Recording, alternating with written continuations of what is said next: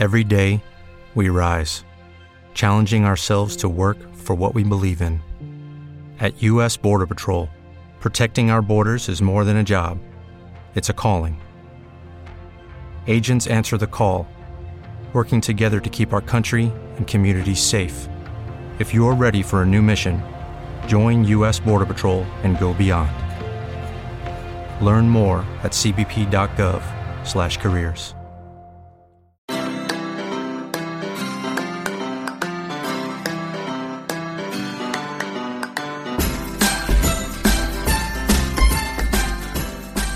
Bienvenidos a Lactando, capítulo 13 del 18 de septiembre de 2015.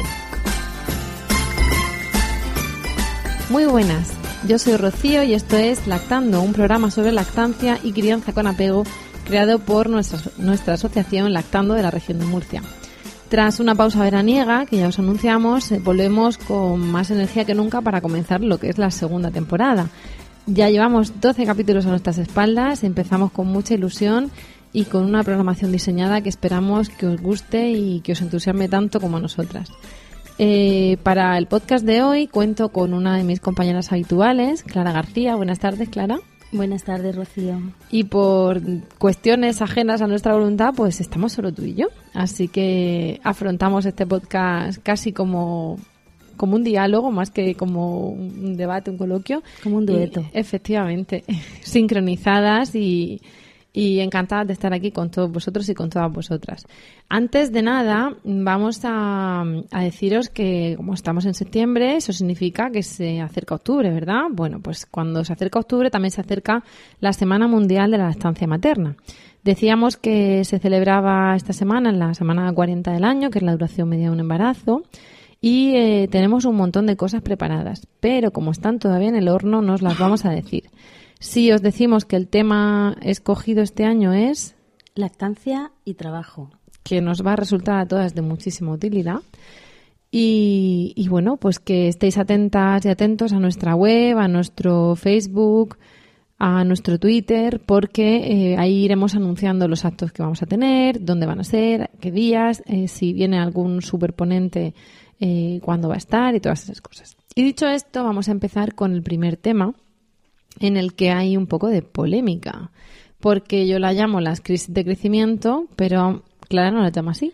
Pues no, porque llamarlo crisis de crecimiento, eh, la palabra crisis implica como un rechazo, ¿no? Hay una crisis, pues no es una crisis, es un brote de crecimiento, es una cosa que ocurre a todos los bebés, a unos se les nota más, otros se les, otras madres se dan más cuenta, otras se dan menos cuenta.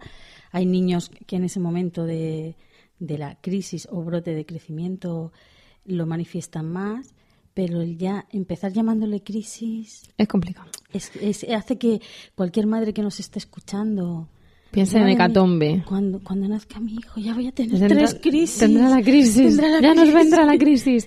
ya tenemos bastante crisis a nuestro alrededor, como para llamarlo esto crisis. Ver, si ponéis en, en, Google crisis de crecimiento, el primer resultado llama crisis o brotes de crecimiento, sí. o sea, ese mismo. En fin, lo podemos llamar como queramos. El, en cualquier caso, queremos quitar a la palabra crisis ese halo de, de caos y de catombe y hablar de lo que significa en sí ese brote o, o bueno, qué supone, cuándo ocurre y todo eso. Entonces, eh, lo primero que tenemos que decir, como ha dicho Clara, es que no todos los bebés la tienen. O mejor dicho, que no todos los bebés la acusan.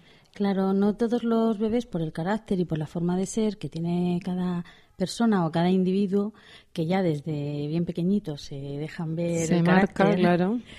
Eh, pues unos bebés lo, lo, manifiestan de una manera más demandante y otros, pues los padres suelen notar ciertos cambios, pero, pero no incluso no le llamarían crisis, pues porque mm.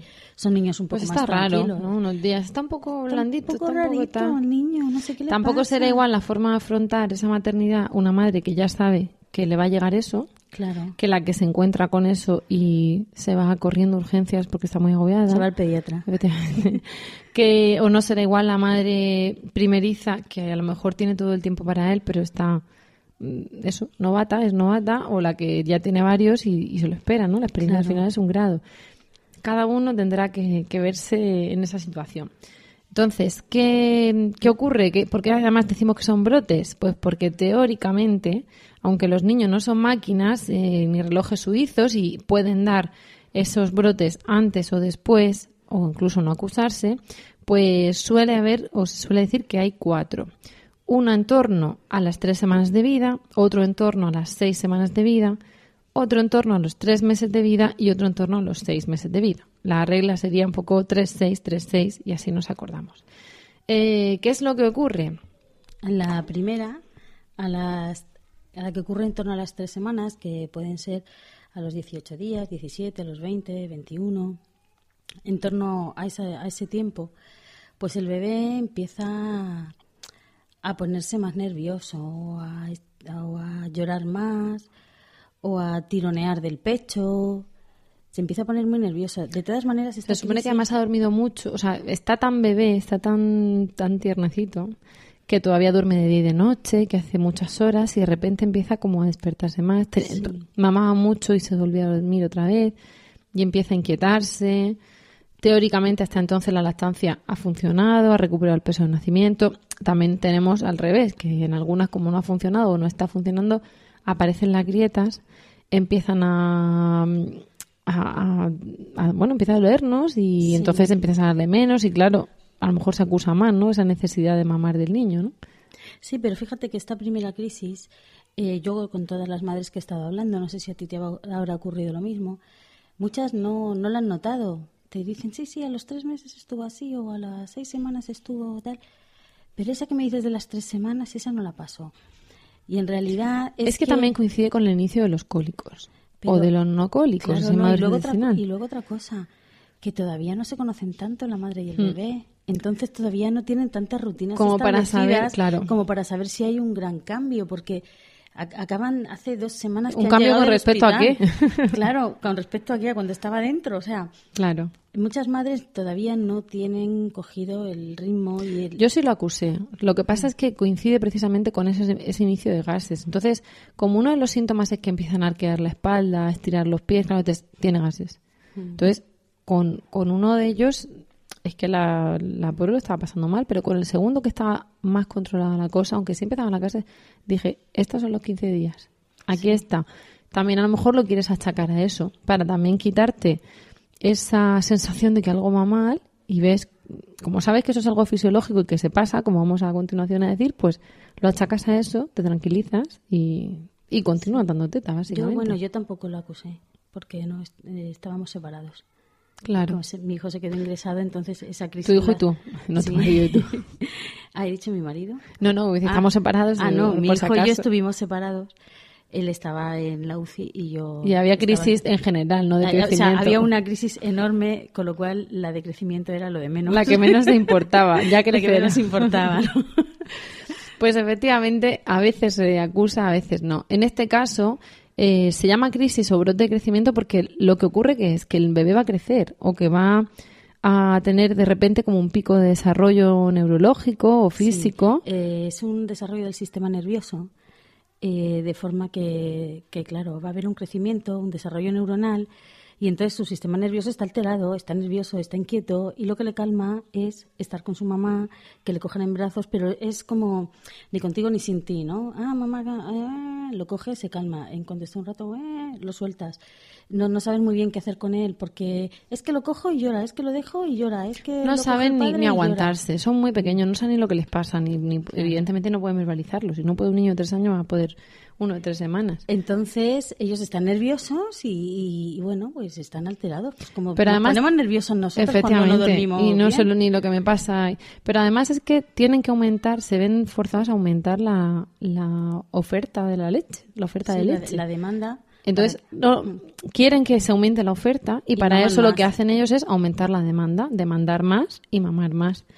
¿Por qué? Porque mm, somos máquinas estupendas, a veces no somos perfectas, pero el cuerpo tarda cuatro o cinco días en aumentar esa demanda. Con lo cual, los bebés que son muy inteligentes dicen: Yo dentro de cinco días voy a necesitar leche. Pero claro, como eso no va a ser llegar y besar al santo, voy a empezar a chupar de más mm. ahora. Esto no es suficiente. para que dentro de cinco días yo tenga exactamente la que necesito cuando voy a pegar el, el cambio significativo, ¿no? Entonces, ocurre. Mm, ¿Qué pasa en esta crisis? Que coincide con la primera visita del pediatra. A veces, con la primera revisión del niño sano, a los 15 entre días. los 15 y los 20 días se citan. Y cuando esa madre ve que el niño se arquea, ve que tiene como ya empiezan los gases, los cólicos, a veces no hay una buena postura y los gases existen porque no Sí. mama bien. Y si me apuras, se le ha pasado la ingurgitación de los primeros días, de la primera subida así fuerte de leche, y entonces empieza a notar los pechos blandos. Nos podemos topar con un pediatra estupendo o nos podemos topar con un señor pediatra que será fantástico en otras cosas, pero en la estancia no identifica esa crisis y te dice, ve ayudándole con el vivero. Claro, es que lo que tú dices coincide con la primera visita de, al pediatra y con la visita 17 de las abuelas. Entonces, Que por Que de fin repente escuchan dicen- de los labios del pediatra lo que ya llevan diciendo 10 días. o incluso de, de- de la propia madre de- del bebé que dice, Sí. es que le doy y parece que no se queda satisfecho. Claro. ¿No ves?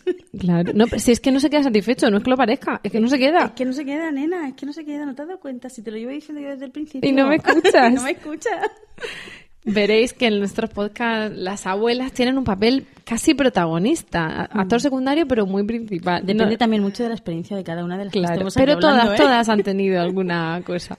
Abuelas Pero- y sucedáneas. Sí, las queremos mucho, Sí. pero hay veces que un puntico en la boca estaría mejor, ¿no? Bueno, ellos lo hacen, ellas lo hacen desde su propia experiencia Claro. y con todo el amor y todo el cariño y pensando Y que cada uno mejor. cría como sabe, como puede y como quiere. Lo que pasa es que nosotras estamos aquí para opinar, Claro.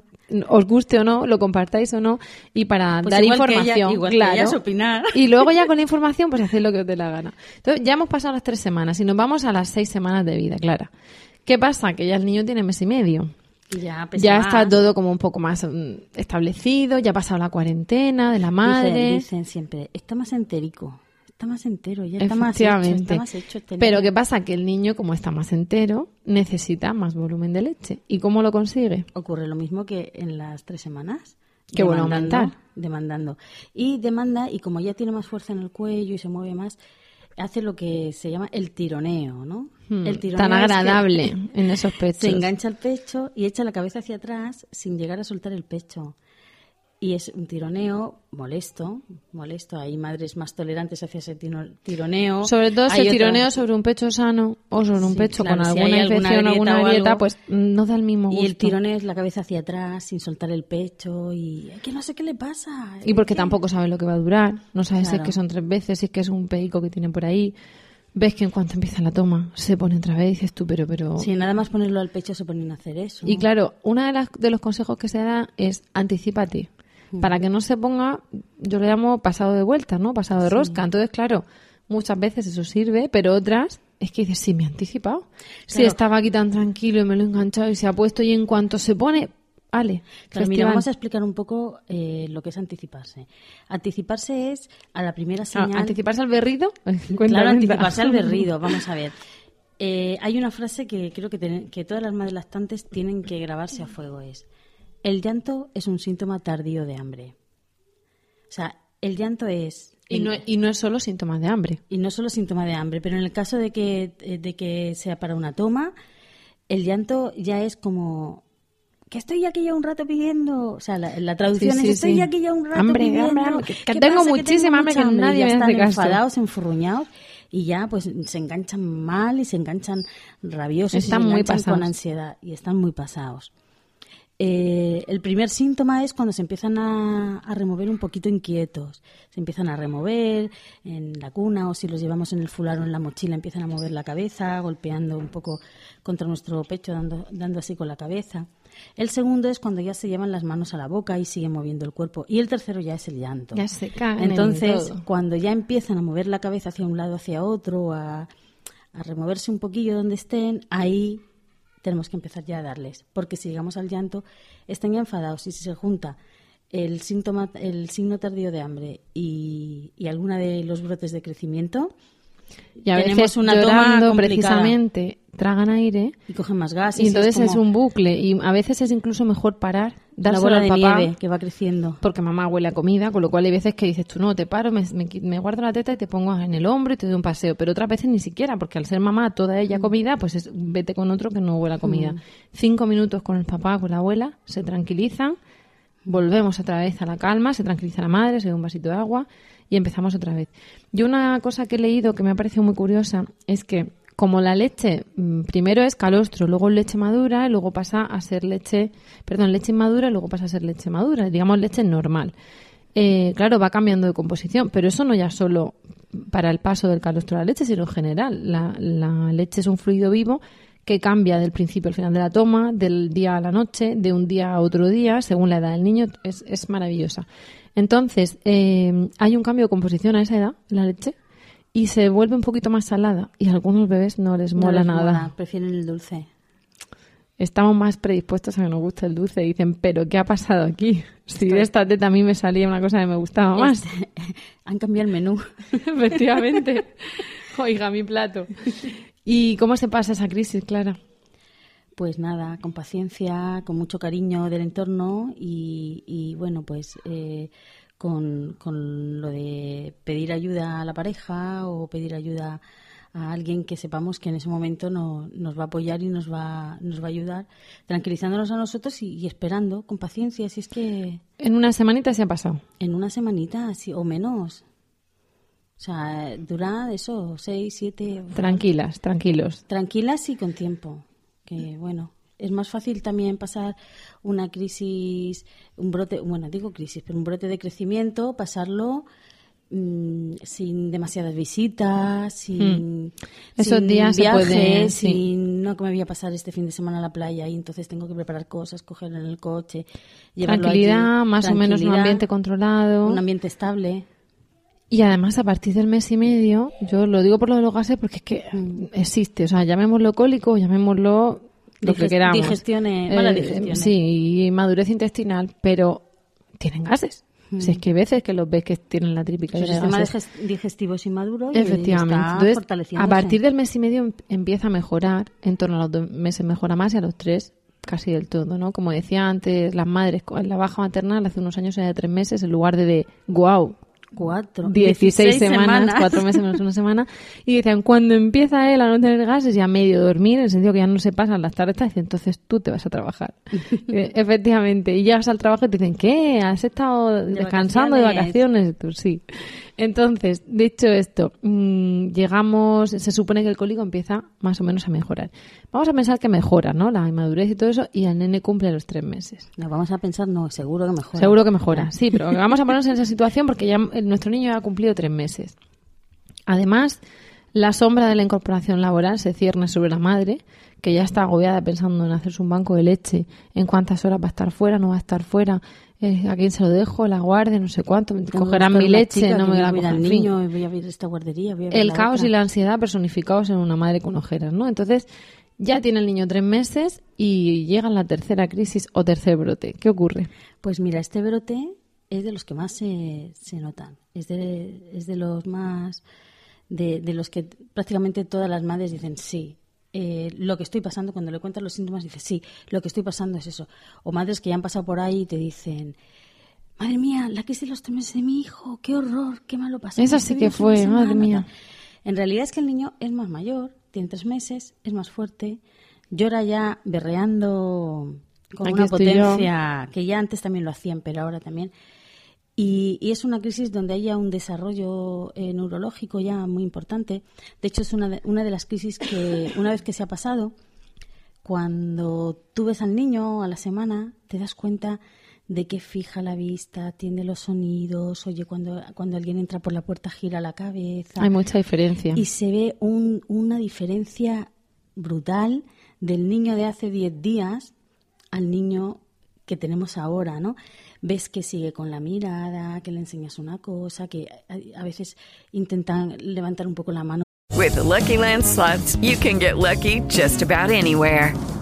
This is your captain speaking. Uh, we've got clear runway and the weather's fine, but we're just going to circle up here a while and uh, get lucky. No, no, nothing like that. It's just these cash prizes add up quick. So I suggest you sit back, keep your tray table upright, and start getting lucky. Play for free at LuckyLandSlots.com. Are you feeling lucky? No purchase necessary. Void where prohibited by law. 18 plus terms and conditions apply. See website for details. Hello, it is Ryan, and I was on a flight the other day playing one of my favorite social spin slot games on chumbacasino.com. I looked over the person sitting next to me, and you know what they were doing? They were also playing Chumba Casino. Coincidence? I think not. Everybody's loving having fun with it. Chumba Casino is home to hundreds of casino style games that you can play for free anytime, anywhere, even at 30,000 feet. So sign up now at chumbacasino.com to claim your free welcome bonus. That's chumbacasino.com and live the Chumba life. No purchase necessary. VGW Group. Void were prohibited by law. See terms and conditions. 18 plus. como para cogerlo y te das cuenta de, de ha crecido, ¿no? Hmm. Y te lo dicen cuando vienen las visitas, cuando viene la familia. Oye, este niño, oye, ¿cómo ha crecido? Pues si lo vi la semana pasada. Porque su cuerpecico y su Porque- sistema nervioso han pegado un empujón. Tiene- El crecimiento no es lineal. Claro, porque tiene, porque ve mucho mejor, porque sabe ya las- Enfoca, oye muy enfoca bien. las luces, ya conoce mucho más, ya no solamente a su madre y a su familia y a su padre, sino un poco el entorno. Claro, entonces, cuando tú- una de las cosas es el niño se distrae. Entonces, claro, dices, ¿con, con qué se distrae? Es que ya no mama igual. Vamos a ver. Llevas una camiseta o una camisa de no sé qué colores, con botones de otros colores. Detrás de ti tienes un cuadro. Eh, mientras estaba dándome teta, la tele estaba no sé qué. Alguien ha tocado el timbre, te han llamado por teléfono, ha llegado papá, te ha dicho algo. Oye, esta voz me suena. Me O sea, estoy estresando. es una cosa llena de estímulos. Es, es un mundo lleno de, de sensaciones y estímulos que ese niño en ese momento está deseoso de descubrir, ¿no? Claro, y luego Y también... encima mamá muy rápido, con lo cual esto está hecho. Ya, es terminado, experto- venga. Es un experto y en 10 Siguiente cosa, enséñame eso de colores. Vacía el pecho. Entonces las tomas se hacen mucho más cortas. Y enseguida se pone a mirar al paisaje, a echar, oye a su hermano en la habitación y echa la cabeza hacia atrás buscándolo. Y a veces se encuentra, como ya se encuentra en la mano, además de mamar rápido, de repente se echan la mano a la boca. Sí. De ver, se está chupando el puño, este niño tiene hambre. Y coincide con que todo el sistema hormonal nuestro más o menos se ha estabilizado, o sea, dentro de lo que es la lactancia se ha estabilizado y ya no tenemos el pecho tan inflamado como lo teníamos antes. Es decir, tenemos leche, pero ya el resto de tejidos que no son los depósitos de leche ya no tienen esa inflamación que han tenido durante los dos primeros meses, porque tener en cuenta que el pecho es un órgano que ha estado en reposo durante 28, 32, 41, 45, de, el de la, Los la era- sean años. los- los años que han pasado hasta que la madre se ha quedado embarazada. Y entonces, de repente, ese pecho comienza a funcionar a tope. Con lo cual, los tejidos se inflaman porque son unos tejidos y, unos, y un órgano que no ha tenido que funcionar. De repente, el sistema hormonal le dice, "Ch, ¡hala! En marcha. Y además funciona de, de 0 a 9 meses, digamos de una manera, pero en el parto hay tal desencadenamiento de hormonas que ahí le meten un chute de Que ponte a tiene que trabajar. producir, a, a- Claro. a los tres meses tiene que producir en torno a 750 un litro de leche. Al mes y diario. medio dicen que a las seis semanas que se produce un litro y medio de leche diario. Un, Un- litro y medio. Un litro y medio. A las seis semanas.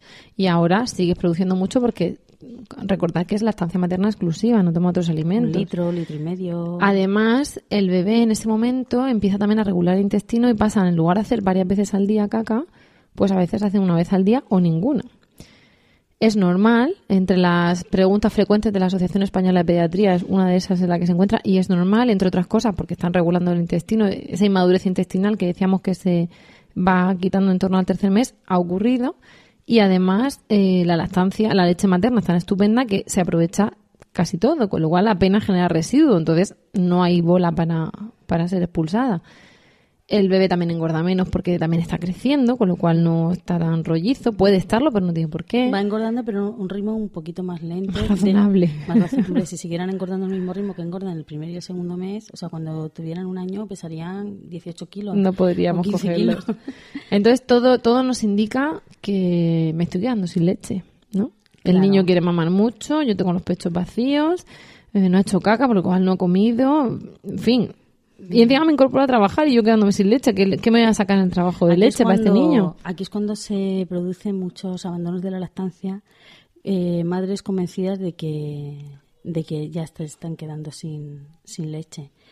Entonces, bueno, pues la crisis de los tres meses se supera en lo mismo, en una semana, diez días como mucho, y lo más satisfactorio es cuando haya pasado, vemos a nuestro bebé que es un poquito más niño y menos bebé.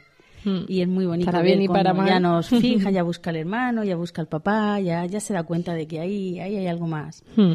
Todavía has- hasta pasará muchos meses hasta que muestre un interés eh, así hacia el entorno eh, igual que el que ahora Bueno, tiene pero ya su no, es, ya no es una bolita ya no durmiente. es una bola durmiente que solo quiere estar pegado a su madre, ¿no? Claro, no, no es tan cachorro. Hay, mm, al final todo se quita con paciencia, ¿no? Con, con paciencia de la madre Y con información, y con paciencia también del bebé, porque también decía que otro de los cambios que hay es que en lugar de estar la leche disponible al segundo, eh, Reflejo el de reflejo de eyección. eyección cambia y tarda dos minutos en estar disponible. Hay veces que no, hay veces que según la toma, pues sigue estando disponible al segundo, pero ya está esa opción. Ah, Y tú dile a un bebé que se espere dos minutos desde Claro. que él se engancha y quiere tomar teta en ese Claro, instante. hay muchas madres que usaban empapadores y los tenían que cambiar prácticamente en cada toma, que cuando llega a los tres meses, mm, de repente dicen, es que ya solo, solo mancho unos empapadores, es que ya no tengo leche, no, es que ya no hay ese reflejo tan fuerte de salida de la leche. Claro, el reflejo es una cosa y la leche es otra. Entonces, hay madres que han amamantado niños y niños, en concreto los suyos, sin gastar un disco de lactancia. Y hay otras que gastan miles de discos. Da mucho gusto manchar discos, aunque sea antieconómico, porque ves la leche. Es un poco rollo. Y una de las cosas es que nos gusta a las madres ver la leche, porque tranquiliza. Pero eso es de puertas para afuera. De puertas para adentro, todas tenemos leche. Eh, dicho esto, creo que la moraleja es que tengan paciencia, que Mm. todo pasa, que esperen esas crisis a, a porta gallola, ¿no? Los que les gustan los toros. Y Son más y que la llevaderas pasen. saber lo que hay. Claro. Y, y bueno, y si necesitan ayuda, pues que vengan adaptando y que ahí les contamos o identificamos eso de la crisis o se desahogan simplemente y ven que lo normal es que haya dos o tres mamás en esa misma reunión que han ido por lo mismo. Eh, dicho esto, creo que tenemos que aprovechar la presencia de Clara porque sabéis que cuando ella llega, pues nos, nos cuenta cuentos o nos habla de libros, en fin, no, es, un, es un gozo tenerla. Pero antes de eso os voy a contar porque eh, quería agradecer a Lulu Ferris que siga siendo nuestro patrocinador o nuestra patrocinadora en esta nueva temporada. Como dije en otro podcast, en, en otro número, era, es una web donde hay una mamá de Mataró que vende accesorios y complementos para niños y telas y otros materiales. ¿Qué pasa? Que he entrado a la página, hay cosas absolutamente monísimas y ahora ha reforzado la oferta a través de cursos presenciales y de tutoriales, tutoriales de, costura. Entonces, a través de esos videotutoriales guiados podemos hacer nuestra propia ropa, nuestros complementos, cada semana hay un tutorial y bueno, si queréis lo que podéis hacer es acceder a ellos suscribiéndose, suscribiéndose al club o entrando a la web Lulu- a la página luluferris.com barra lactando, en la que si mm, ponéis esa dirección van a saber que vais de nuestra parte y tendréis un 5% de descuento en las compras. Dicho eso, mm, cortamos este primer tema de las crisis y, y llegamos al segundo en el que Clara tiene la voz cantante porque tiene que contarnos un montón de cosas de cuentos, valga la redundancia. Bueno, de cuentos. De cuentos de lo nuestro. De cuentos de lo nuestro, porque más que de un cuento, yo venía a hablar de una novela. Pero no es una novela para contar a los niños, es una Hmm. novela para leerla. Cuentos para mamás y papás. Bueno, sí, esto es un- una novela y, y es una novela policíaca. Y ¿Pero qué tiene de especial esa novela? Porque tú vienes aquí nuevamente a contarnos cosas que puedan escuchar los niños. Entonces, ¿por qué, ¿por qué lactando de una novela policíaca? es una novela policíaca de un asesino en serie. Bueno, dice, "Madre mía, apto para no pega". todos los públicos, no. Esto no pega aquí en un programa de lactancia. Pues sí, porque en esta novela la protagonista es una inspectora de policía de la Policía Foral de Navarra. La acción transcurre en, en Navarra, en, en Pamplona. Y bueno, pues ha estado embarazada. En el- es una trilogía, se llama la trilogía del Bazán, de Dolores Redondo. Es una mujer, debe de, tener cerca de 40 o igual no ha llegado a los 40 años, la escritora. Y bueno, eh, escribe nove- novela policíaca. En la primera novela eh, hay un caso policíaco que ella investiga y al final de la novela, de la primera, descubre que está embarazada. En la segunda Esto es un novela... pequeño spoiler, pero Sí. tenemos que Pero ambientarnos no. a la segunda. Lo de, el- Porque lo de que descubre... la, lactan- la lactancia está por doquier. La lactancia está a todas partes porque en la segunda novela, bueno, no voy a desvelar nada de la trama política, Nada, que es lo que realmente quiera que se la interesa, lea. ¿no? En la segunda novela comienza cuando esta inspectora de policía se incorpora a trabajar a los cuatro meses y está dando pecho a su bebé. Parece muy fácil, ¿no? Esos, esos turnos de policía y Pues ese ambiente tan salu ese ambiente porque tan además, salubre y tan Como es, estupendo. como es inspectora, con el pues niño y ha la aparecido un cuerpo en no sé dónde. Y ella, pues, antes de ir a ver, se tiene que meter en el vestuario o en su despacho, se pone saca la leche, se saca leche, tal. Pero más que... que Y aunque sea una novela, seguro que le habrá pasado a madres inspectoras de policía. Claro con lo cual, sí. no lo veis como ciencia ficción, es para que veamos que a todas nos pasa y a todas nos seguirá pasando y a todas les pasó. Claro, claro. Es más ficción el- la trama policíaca que, que lo que le pasa a Que esta lo otro. inspectora, ¿no? Entonces, mira, he traído algunos de los de los párrafos que, que he seleccionado, ¿no?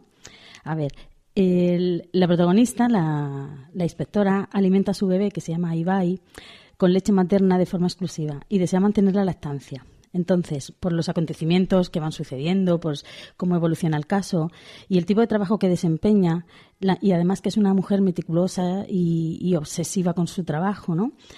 Eh, pues Quiere no llega a tiempo, bien, claro, no pero llega ya tiempo. tienes una criatura que te, te nula el, el conocimiento. Claro, no llega tiempo para darle las tomas o para poder sacarse leche en un momento determinado o recibe llamadas en cualquier parte para trasladarse al lugar del crimen o para interrogar a un sospechoso que han Qué detenido. pena ¿no? me está dando. Ya, entonces, a ver, eh, un, un- uno un diálogo, por ejemplo, ¿no? Le dice su marido, Amaya, quería hablarte de eso. Ella le miró en silencio. Creo que la esclavitud de horarios que supone seguir prolongando la lactancia se notaba que buscaba las palabras adecuadas. No es demasiado compatible con tu trabajo. Quizás ha llegado el momento de que te plantees dejar de darle el pecho. Eso es una conversación en la novela, ¿no? Luego, en, en otra ocasión, la inspectora sale de la comisaría y llega a casa, ¿no? Hola. He llegado a tiempo para darle su toma, pero, pero mi tía me ha dicho que ya le has dado un biberón, dijo tratando de que no pareciera un reproche.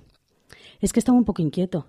He leído que se debe alimentar a demanda, y si cuando tiene hambre aún no has llegado, no veo nada de malo en darle un biberón.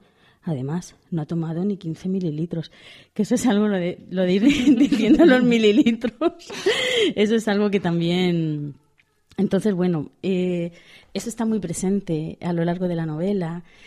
Eh, esa inquietud, porque eh, está, está contada en primera persona por la, por la protagonista, ¿no? Entonces, o sea, la, es la tiene protagonista. Un, un sentimiento de culpa, un cargo un de conciencia, una ganas de, al mismo tiempo de no perder el tren de su Sí, vida laboral, sí, De, sí. de hacer su trabajo bien, de seguir siendo competente. Pero claro, si te quitan horas de sueño y te vas subiendo la leche en la esquina del cadáver, pues tú me dirás. Claro, claro. Entonces yo en ese libro me sentía muy identificada porque, bueno, yo y yo creo que cualquier madre lactante que se ha tenido que incorporar mientras está con, Con la sacaleches para arriba con un sacaleches. Eh, entonces a mí me, me parece muy reconfortante, ¿no? No voy a decir cómo termina, si al final termina dándole biberón o, dando pecho, porque eso también forma parte de, de la trama, ¿no? Y, pero, pero está muy bien, está muy bien, sobre todo porque está incorporado. Está incorporado a, a la novela como una cosa más, o sea, no Con es el tema principal. Aquí estoy hablando solo de esa parte, pero no es el tema principal de la novela, por Es supuesto. parte de la vida de esa inspectora, parte de su fisiología. Claro, o- igual que ella vive en un pueblo, pero la comisaría la tiene en Pamplona y entonces salen continuamente eh, traslados en coche y si se le rompe el coche, si coge un camino, si coge otro. Yo además, como soy de Pamplona, también he disfrutado mucho porque habla de, de lugares comunes, ¿no? Claro. Y, y reconozco pues son los paisajes, me reconozco en la protagonista y luego me gusta mucho la novela policíaca, ¿no? Entonces se lo- te lo decía. Es un caramelico para ti y claro, para tres, toda la que quiera cosas- la recomendación de Clara, vamos, es raro que ella nos recomiende algo que no nos encante, con lo cual ahí lo tenéis. Y bueno, pues yo recomiendo la trilogía completa, pero no leáis solo esta, la esta se llama Legado en los Huesos. Leed las tres, buscar la trilogía del Bazán de Dolores Redondo, porque, porque es una trilogía y es una lectura apasionante. Pues lo, lo tendremos en cuenta. Eh, encima de la mesa veo dos cosas más, pero tenemos que darnos un poco de prisa y, y que nos cuente, ¿no? Uno, dos cuentos. Es que hemos aprovechado que estamos los adultos y claro, nos habla de libros de adultos. Bueno, voy a contar eh, un cuento muy bonito que ha escrito una escritora que es narradora oral, se llama Charopita y se llama Magia. Aquella mañana, Oscar fue a la casa del Torreón Rojo a ver a su tía. El bebé estaba en la cuna y la tía Elisa tenía prisa. ¡Ay, qué bien que has llegado! Oye, cuídame del bebé, que volveré enseguidita, enseguidita, enseguidita. De pronto el bebé se echó a llorar. Oscar lo acunó, lo cogió en brazos, pero no paraba de llorar. Le cantó una nana, lo paseó por la casa, pero no sirvió de nada. Entonces Oscar pensó, este bebé tiene hambre. Y buscó por la cocina, pero la nevera estaba vacía. Y tía Elisa no llegaba. Oscar puso el bebé en un carrito y corrió a la panadería de su amigo Manuel. Manuel, ¿puedes darme un pastel para este bebé que no para de llorar? Es que la tía Elisa no llega y la nevera está vacía. Un bebé es demasiado pequeño para comer pasteles, dijo Manuel. A Oscar le encantaban los pasteles, pero como Manuel sabía más que él, se fue al, al huerto de doña Honoria. Doña Honoria, ¿puede darme una zanahoria para este bebé que no para de llorar? Es que tía Elisa no llega y la nevera está vacía. Un bebé no puede comer zanahorias porque no tiene dientes, dijo doña Honoria. Oscar no se había fijado si el bebé tenía dientes, pero como doña Honoria sabía más que él, se fue a casa del granjero Pedro. Pedro, ¿puedes darme un huevo para este bebé que no para de llorar? Es que tía Lisa no llega y la nevera está vacía. Si le das un huevo, el bebé puede ponerse amarillo, dijo Pedro. Y Oscar le había oído decir a su madre que los huevos ayudan a crecer. Pero claro, como Pedro el granjero sabía más que él, se fue a la, a la pescadería de Lina. Lina, ¿puedes darme una sardina para este bebé que no para de llorar? Es que tía Elisa no llega y la nevera está vacía. A un bebé no puedes darle sardinas, porque se atraganta con las espinas, dijo Lina. Los gritos del bebé eran tan fuertes que amenazaban con derrumbar la pescadería, y Oscar se fue volando a la carnicería de don Ramón. Don Ramón, ¿puede darme una loncha de jamón para este bebé que no para de llorar? Tía Elisa no llega y la nevera está vacía. Pero, Oscar, que los bebés no comen jamón, dijo don Ramón. Ay, qué raros son los bebés, pensó Oscar, y sin saber qué hacer, volvió a la casa del Torreón Rojo. Oscar dejó la cuna al bebé que estaba morado como una berenjena de tanto llorar. De pronto entró el abuelo Andrés. Pobrecito, tiene hambre. "Eh, sí, tía Elisa no llega, la nevera está vacía. Este bebé no come pasteles, ni zanahorias, ni huevos, ni sardinas, ni jamón. Y no sé qué vamos a hacer para darle de comer, respondió Oscar. El abuelo se echó a reír, le guiñó un ojo y dijo Haremos magia. Y se marchó.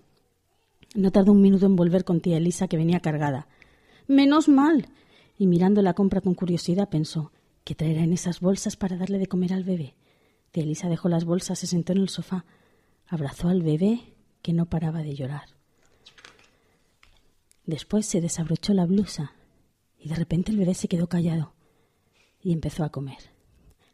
¡Tachán! ¡Magia! dijo el abuelo. A Oscar, aquella magia le pareció maravillosa. Antes de regresar a casa, la tía Elisa le regaló a Oscar un puñado de cerezas y un tarro con una lombriz.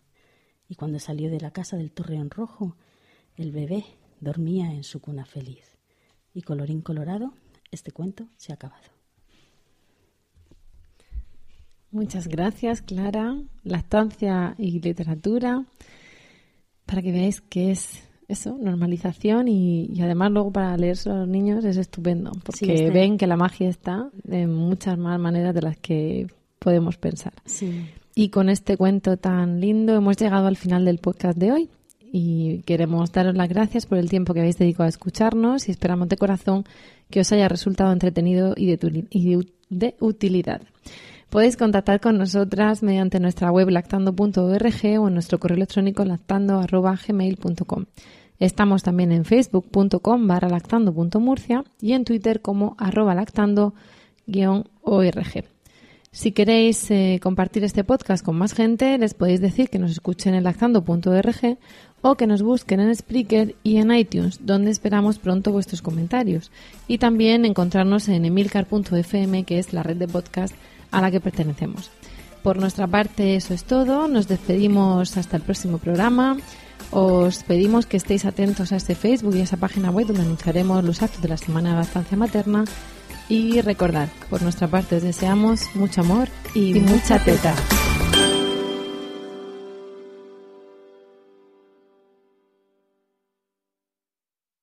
Hello, it is Ryan, and we could all use an extra bright spot in our day, couldn't we? Just to make up for things like sitting in traffic, doing the dishes, counting your steps, you know, all the mundane stuff. That is why I'm such a big fan of Chumba Casino. Chumba Casino has all your favorite social casino style games that you can play for free anytime, anywhere with daily bonuses. That should brighten your day a little. Actually, a lot. So sign up now at chumbacasino.com. That's chumbacasino.com. No purchase necessary. Group. Void were prohibited by law. See terms and conditions. 18 plus.